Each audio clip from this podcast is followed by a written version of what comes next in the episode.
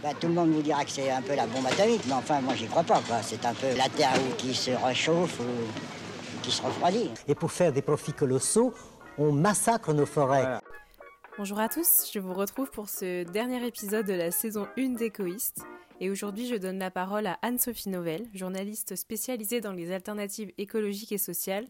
Et aujourd'hui, nous allons échanger sur le vaste sujet des médias et du climat. Bonjour Anne-Sophie. Bonjour. Dans un premier temps, euh, je vous laisse vous présenter Anne-Sophie. Ben, je suis journaliste euh, indépendante spécialisée sur les questions d'écologie. Euh, je travaille pour des grandes rédactions ou des plus petites spécialisées.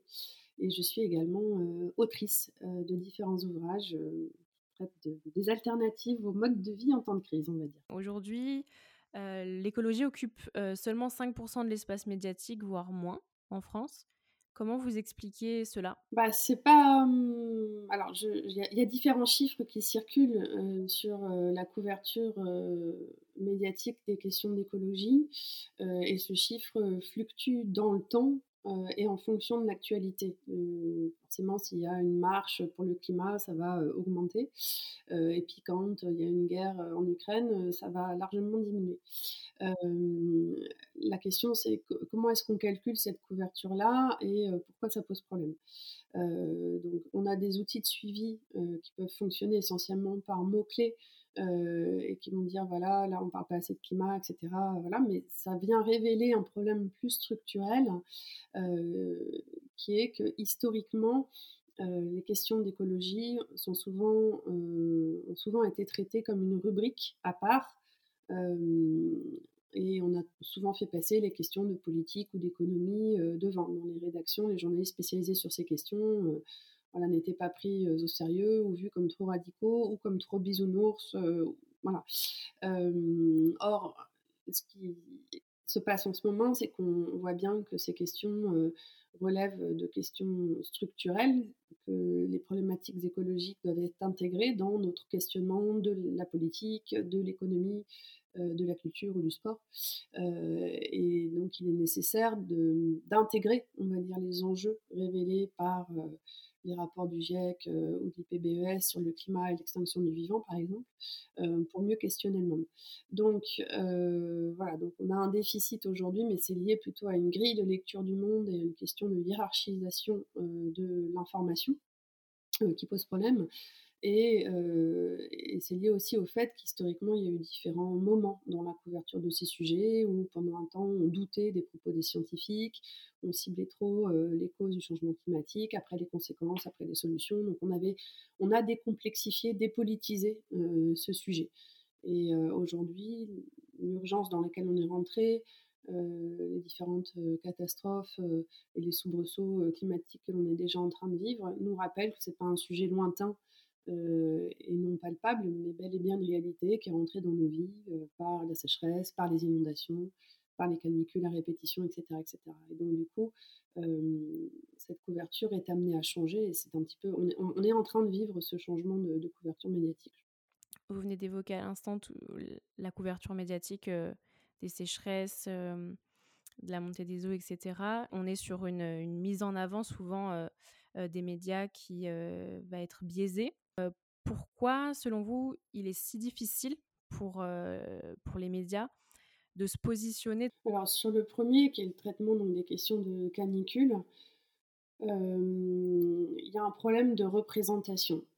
C'est-à-dire qu'en effet, on a eu des unes de journaux qui ont associé les fortes chaleurs à des moments de plaisir estival, où en effet on va se prélasser sur la plage, manger des glaces.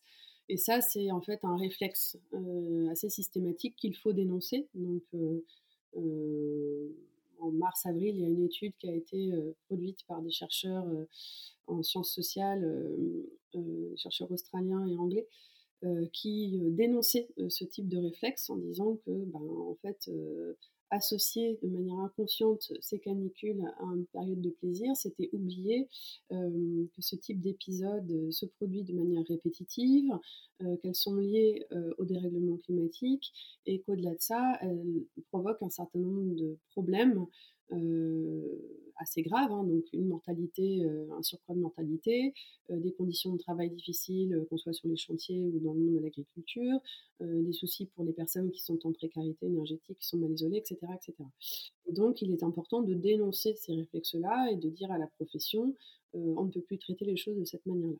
Il est aussi crucial, lorsqu'on parle de ces problématiques, de rappeler que ce n'est pas juste un épisode, que c'est quelque chose qui est lié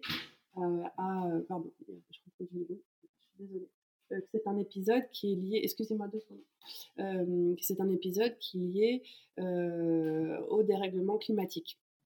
Donc ça, c'est quelque chose que les, rédactions n'ont pas fait de manière systématique et, aujourd'hui, il est important de toujours recontextualiser de cette, de cette façon-là.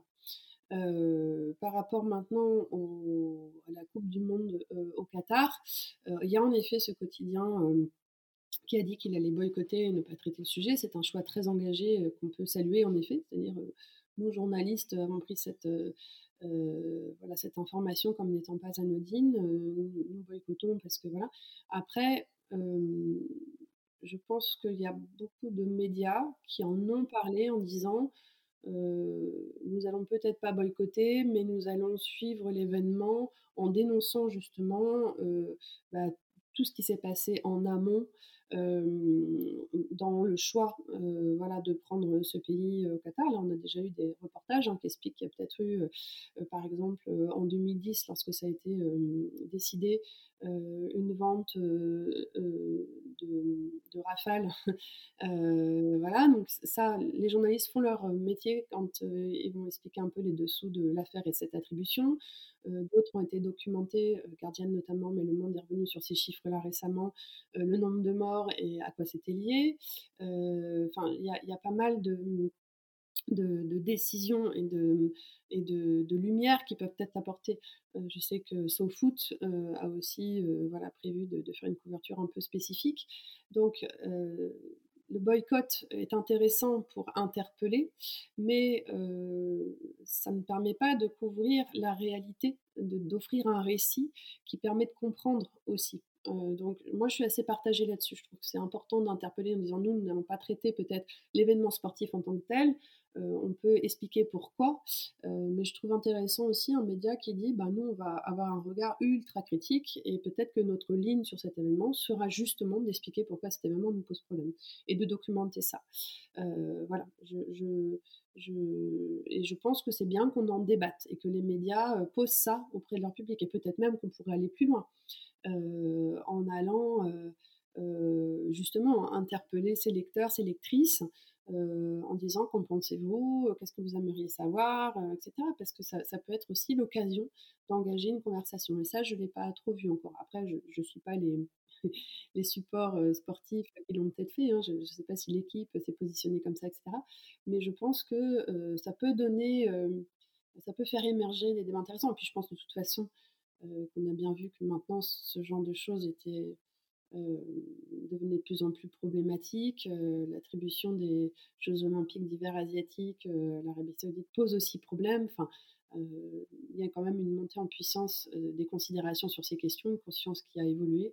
donc ça ne peut pas durer éternellement ce genre de choses. Donc il faut le dénoncer aussi énormément. Est-ce que vous, pensez que hum, cette mise sous silence de certains de ces sujets conduit à une certaine mise à mal de la confiance du lectorat envers les médias En fait, je pense qu'il faut replacer ça dans un contexte plus large. La défiance à l'égard de la presse existe depuis toujours, pas seulement en raison des questions climatiques ou écologiques. donc, on, a ce contexte-là aujourd'hui qui, avec le temps, s'est aggravé. Ça s'est aggravé, euh, c'est ressorti énormément au moment des Gilets jaunes. Après, on a eu les confinements qui ont un peu changé la donne, mais le traitement des questions de, Covid ont posé problème pour un certain nombre de personnes. Donc la défiance a pu se, réémerger à ce moment-là. et moi, ce que j'explique, notamment dans les enquêtes que j'ai faites sur la, question des médias et dans les médias, le monde et nous, j'explique que les questions d'écologie nous obligent, quand on est journaliste, à avoir un autre regard sur le monde et donc à modifier notre façon d'exercer notre métier et la ligne éditoriale que l'on doit, que doit avoir. et j'explique que mieux prendre en considération ces problématiques, c'est se rapprocher en fait de faits de société qui préoccupent la population et que mieux en parler, c'est aussi offrir des espaces pour éclairer, exercer notre métier de manière différente et sans doute recréer des espaces de confiance plus importants. et donc, j'explique que l'écologie qui a souvent été déconsidérée doit au contraire devenir aujourd'hui un terrain de réinvention à tout niveau, et y compris dans la pratique journalistique, notamment pour offrir des espaces euh, voilà, d'échanges, de conversations plus, plus importants et, et, euh, euh, et, justement bah, voilà, recréer un lien de confiance. Mais jamais on pourra regagner un lien de confiance à 100%, ça c'est impossible. Un petit peu reprendre ce filon historique. comment a évolué la, la, thématique du vivant, de la nature et de l'écologie au fil des années dans la sphère médiatique? Alors, en fait, il y a eu différentes phases, si je simplifie un peu ça. la sphère médiatique a d'abord considéré ces questions de manière assez militante. les premiers supports qui ont traité de ces sujets ont émergé à la fin des années 60, début des années 70, avec la mission Apollo, l'émergence d'une presse euh, très engagée, parce que dans un contexte où euh, ce discours euh, bah, était naissant et allait à contre-courant des Trente glorieuses, d'un moment où on était en train de développer la consommation de masse, et, donc les propos étaient là pour interpeller sur... Ben, en disant voilà, on peut pas voilà, aller dans ce mode de consommation, euh, ça va poser problème, mais c'était inentendable, surtout que le modèle de la presse reposait sur un modèle publicitaire, euh, euh, voilà, où ben, on faisait de la pub pour des biens de consommation. et ces premières voix d'écologistes C'était des supports qui étaient très lus, très diffusés, mais qui n'ont pas réussi à s'imposer. Et de fait, on a collé tout de suite aux journalistes qui traitaient de ces questions une image de journaliste militant. C'est pour ça que ça reste encore aujourd'hui assez, de manière assez ancrée dans monde anglo-saxon, plus que dans, par chez nous, on a eu aussi euh, bah, une propagande organisée hein, par euh, des géants euh, de l'industrie pétrolière qui savaient très bien ce qui était en train de se passer en raison de leurs activités d'extraction fossile et qui ont organisé des discours qu'on a qualifiés de marchands de doute, qui dans les médias se sont répandus en en relativisant les propos des scientifiques qui euh, dénonçaient les, problèmes liés à ces activités et euh, qui alertaient les premiers dans les années 70 avec James Hansen euh, sur, sur le, dérèglement climatique. Donc ça, ça, a été un problème parce que ces, ces propos climato-sceptiques se sont répandus dans les médias et on en a fait des débats entre des scientifiques et des climato-sceptiques, où on essayait de débattre de réalité du changement climatique. Donc en fait, pendant longtemps, on a kidnappé, où on a débattu de la réalité de ce qui était en train de se passer. Donc voilà.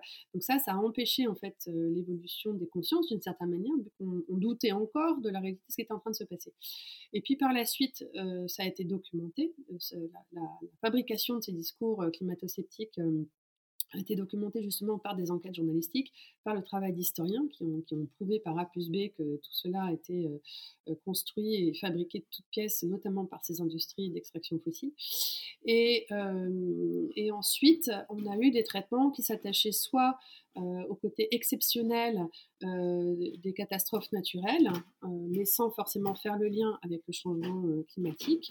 Et ensuite, on a eu tout un volet on va dire, un peu solutionniste qui mettait en avant des solutions proposées par des héros, des ONG, euh, des startups, euh, voilà, mais sans faire le lien avec des problématiques plus globales. Et donc, on a saucissonné en fait le problème. On l'a euh, décomplexifié, et, et c'est ça aujourd'hui qu'il est important de refaire, c'est de recomplexifier, de faire les liens entre notre fonctionnement économique et les dérèglements en cours, euh, entre des choix politiques et les conséquences sur la société, etc. etc. Et donc, euh, c'est ces fils-là qu'il nous faut euh, articuler et qui n'ont pas été articulés. Donc, et, c'est en ce sens que le travail qu'on a initié avec le collectif de journalistes qui a travaillé sur la charte pour un journalisme à la hauteur de l'urgence écologique était de dire, premier point, euh, il faut réinsuffler de la transversalité et ce regard qui conditionne en fait les questions qu'on doit poser d'un point de vue euh, économique, politique, culturel. Je voulais rebondir sur euh, une conférence que vous avez donnée qui s'intitulait La nature comme spectacle, les documentaires à la télé, un piège pour la biodiversité. Et, du coup, je, voulais vous poser cette question. Est-ce que selon vous, les, les, les documentaires animaliers ont renvoyé une information et une image biaisée de la nature?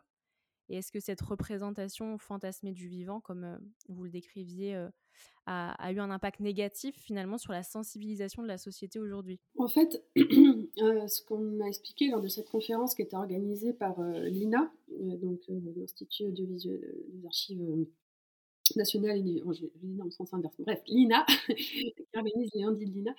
Euh, en fait, on, a fait un travail cet été là, pour trouver des, ressources d'archives euh, et retracer un petit peu les différents moments euh, de ce traitement médiatique des questions de nature. Euh, et c'est vrai qu'en tête, on a euh, ces grands reportages euh, du Choya Nature, ou avant ça, l'émission phare, c'était La France défigurée. Enfin, il y a eu différentes phases comme ça. On a eu aussi des documentaires magnifiques qui mettaient en avant voilà, la beauté de, la planète. mais dans mon anglo-saxon, des reportages de David Attenborough auraient pu aussi nous donner un peu un aperçu de, ce qu'on faisait en matière de documentaire animalier. Euh, je ne dis pas que ces documentaires-là euh, n'ont pas aidé à comprendre. Hein. Ils passaient par l'émerveillement, mais ce que l'on peut avoir comme regard là-dessus, c'est que cet émerveillement était aussi façonné par les outils qu'on avait à disposition pour en retranscrire la beauté. je veux dire, la, technologie utilisée par les médias, la qualité de l'image, des lentilles photographiques, l'usage voilà, de caméras de plus en plus performantes, etc., pour aller aussi bien dans l'air que dans les mers, a permis aussi de développer des, capacités différentes de couverture de ces questions. Et donc, quand Cousteau fait son film primé à Cannes, bah, voilà, tout le monde salue le travail effectué. plus tard, il sera critiqué parce qu'on s'est rendu compte qu'il n'avait pas forcément beaucoup de respect par rapport à certains des animaux croisés en route lors de, cette, de cette réalisation, ou que ça avait un côté un peu trop Walt Disney, conditionné justement par une industrie de l'information ou du cinéma. Donc on peut aussi avoir ce regard un peu, un peu critique mais il ne faut pas avoir que ça. Je pense que ça a participé d'une prise de conscience. Tout le monde ne peut pas aller dans le fond des mers et observer tout ça. mais le constat qu'on a aujourd'hui, c'est que ça n'a pas suffi non plus à motiver un changement de comportement. et donc tout le débat aujourd'hui, hein, qui anime encore les réseaux, on va dire, écologiste, c'est de dire faut-il en passer par l'émerveillement et la beauté du vivant pour sensibiliser, ou doit-on avoir un, propos euh, euh, qui doit montrer plutôt euh, toute l'horreur que l'on est en train de générer et la destruction qui est en cours et qui peut fonctionner sur un certain type de public? Là-dessus, moi, j'ai pas de réponse. Tout ce que je sais, c'est que les études qui sont faites montrent que selon le degré de conscience que l'on a, euh, l'approche choisie aura, euh, aura, des conséquences différentes. Euh, donc quelqu'un qui est déjà bien sensibilisé ne va pas forcément être sensible à, la beauté qu'on va lui montrer. il va préférer des images un peu choc pour renforcer voilà, son approche. un public plus nanti sur ces sujets voilà, aura peut-être besoin d'images un peu moins choc. Ça, dépend vraiment de chacun. Je, pas, En tout cas, il est important que nous, on se questionne sur nos pratiques quand on est enfin, photographe, JRI, journaliste ou documentariste. C'est voilà, important. Et je pense que ça, que c'est, on a eu toute cette vague quand Nicolas Hulot, bon, il a disparu des écrans radars, mais il avait fait ce film là en 2009 qui était très dur, ça a eu aucun succès. Home de Yannis Bertrand a eu un, succès massif, c'était beau, voilà. Et après, on l'a critiqué parce que justement, on dit attends, il a fait le tour du monde en hélicoptère. Enfin, voilà, je, pense que c'est compliqué et qu'en en fait, on se nourrit de tout. Mais j'insisterai là-dessus parce que j'ai fait une grosse enquête sur notre rapport au vivant pendant un an et demi et je pense que c'est pas parce qu'on s'émerveille qu'on ne peut pas être radical. Euh, et que c'est important de savoir aussi s'émerveiller de ça parce que euh, à un moment où on parle beaucoup d'éco-anxiété, on peut aussi avoir ce réflexe de se réfugier derrière des écrans, à dire il n'y a plus rien à faire, alors qu'en fait, euh, juste sortir dehors et prendre l'air permettrait justement de régler pas mal de choses, euh, d'avoir le nez euh, sur une réalité plus palpable qui nous environne, plutôt que rester derrière nos écrans à, s'indigner et à ne pas agir plus que ça. Donc je, crois qu'on doit aussi se questionner sur nos, réflexes d'indignation aujourd'hui pour passer dans un mode d'action en local plus construit et, plus effectif. Oui, bah, on l'évoquait tout à l'heure, mais les réseaux sociaux aussi, j'imagine, ont beaucoup accentué cette idée d'indignation plutôt simple et une critique plutôt facile. Oui. et des réactions plus massives parce que le, le film de Yann Arthus Bertrand est passé sur M6. Oui, Legacy est passé sur M6, en effet. Legacy Home était passé à l'époque quand il le sort, on est en 2007. Netflix n'existait pas encore. Et donc Home était diffusé gratuitement dans. Enfin voilà, il était passé, passé, à la télé après, mais je sais qu'il y avait eu des projections en plein air, qu'il avait tout mis en accès libre. Enfin voilà, c'était un moment. Et après, il est Legacy est un film un peu plus noir, mais qui était intéressant. Il l'a écrit différemment avec notamment un chercheur du CNRS. Et donc, euh, l'écriture était euh, aussi dans une forme de récit qui replaçait, en fait, euh, c'est ça qui est intéressant, l'extraction fossile et nos habitudes et la puissance humaine, la façon dont on a pris le dessus sur le vivant avec les énergies fossiles. Donc, moi, je trouvais ce, ce propos et ce récit qui était assez euh, un peu plus construit et qui sortait justement de cet émerveillement, juste pour dire, bah voilà, cette beauté-là, nous sommes en train de la perdre et de la détruire par la force de ce qu'on est en train de développer. Et je trouvais que euh, ce récit-là était assez puissant. Bien sûr. Euh, vous l'aviez évoqué tout à l'heure, la charte pour un journalisme à la hauteur de l'urgence écologique, que vous avez, vous avez participé à, sa rédaction avec notamment des médias comme VR, Climax ou Reporter. Est-ce que vous pouvez nous en parler un petit peu plus de cette charte et en quoi consiste-t-elle? En fait, l'idée qu'on a eue euh, est née euh, voilà, d'une réflexion commune. On était une bonne vingtaine de journalistes euh, et était de dire il y a un traitement médiatique qui n'est pas à la hauteur. Euh, notamment, euh, voilà, on l'a évoqué tout à l'heure avec euh, ces unes en termes de temps de canicule qui sont complètement à côté de la plaque, mais aussi des débats dans certains médias très regardés où l'on continue de stigmatiser les problématiques écolo, où chaque personne qui prend la parole serait forcément militante et, puis à côté de ça, on met des personnes qui sont très climato-rassuristes. Alors c'est plus des sceptiques cette fois-ci, mais c'est des gens qui vont dire on va trouver des solutions. voilà, c'est pas un problème euh, donc qui relativise les problématiques. Euh, et, donc là, on s'est réunis, donc deux médias en effet très spécialisés sur ces sujets, mais aussi des journalistes qui sont dans des, dans des médias euh, plus généralistes comme France TV ou France Info. Et on, a constaté qu'il n'existait pas de texte qui, dans la profession, invite à mieux considérer le monde tel qu'il fonctionne aujourd'hui. Euh, et, on a voulu rédiger cette charte euh, pour euh, bah, rappeler un certain nombre de, choses qui, pour nous, paraissent évidentes, mais qui ne le sont pas encore pour toutes et tous.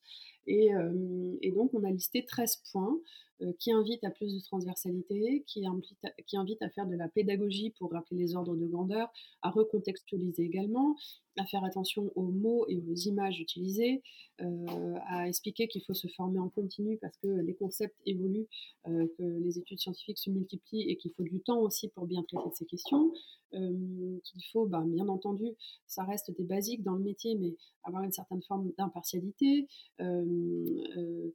faire attention aux personnes que l'on va aller chercher. Enfin voilà, on, on rappelle ces principes-là qui trop souvent ne sont pas respectés ou ne sont pas pris en compte.